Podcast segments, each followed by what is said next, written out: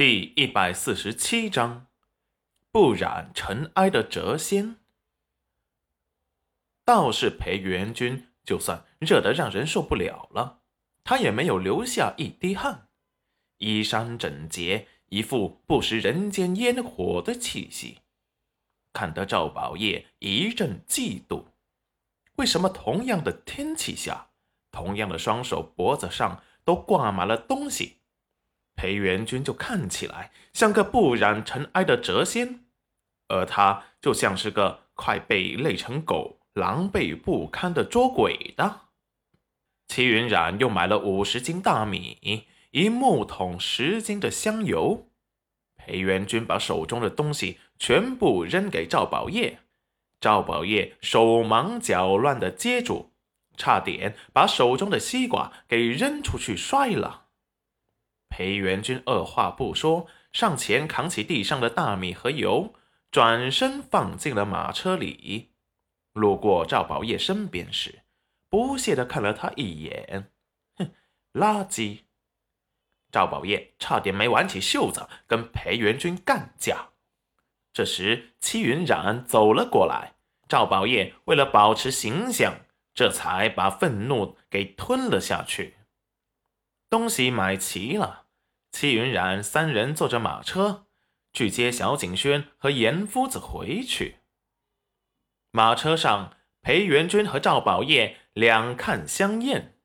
戚云染坐在裴元君的旁边，想着今日的菜单，根本没有注意到他们两人的波涛汹涌。等到了正学翰林书院，戚云染本来准备和小景轩去坐牛车的。让严夫子和裴元君他们坐马车，哪知裴元君率先下了马车，并且把赵宝业也给拽了下去。赶马车的小厮就眼睁睁地看着自家公子穿着一身金贵的布料，被裴公子给按在了牛车上。裴元君干什么？我要坐马车。裴元君冷冷的扫了他一眼，冰冷且带有攻击力。你的意思是让我师傅坐牛车？让裴元君的师傅坐牛车？他还真不敢，回去非得被自己老爷子给削一顿不可。那马车够大，我坐下也是可以的。裴元君凉凉的说道：“要不？”你走路去。说完，就想抬起脚把他给踹下去。赵宝业立即老实了：“这本少爷还没体验过坐牛车兜风的感觉。”嗯，正好，啪的一声，裴元君一鞭子甩出，牛吃痛，疯狂的跑了起来。赵宝业被这力道给撞得东倒西歪。牛车狂奔回村时。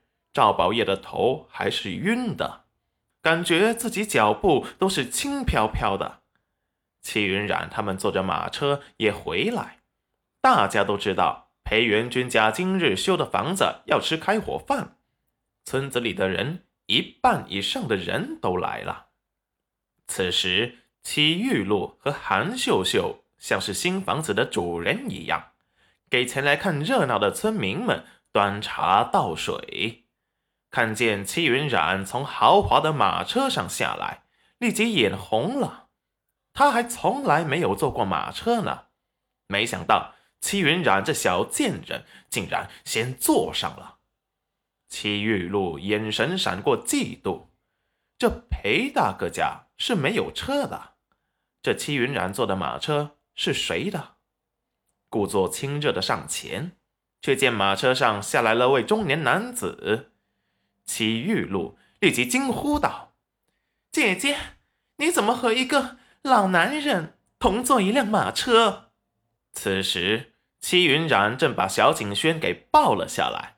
听到戚玉露夸张的惊叫，大家都转过了视线，看到戚云染坐的马车上还下来一个中年男子时，立即愣住了。裴母是认识严夫子的。是他儿子的老师，不过能让戚云染不好过，他为什么要告诉大家？反正又不是他找他麻烦，找他麻烦的是他的亲娘和妹妹。严夫子一脸正气：“你一个小姑娘，咋咋呼呼啥呢？”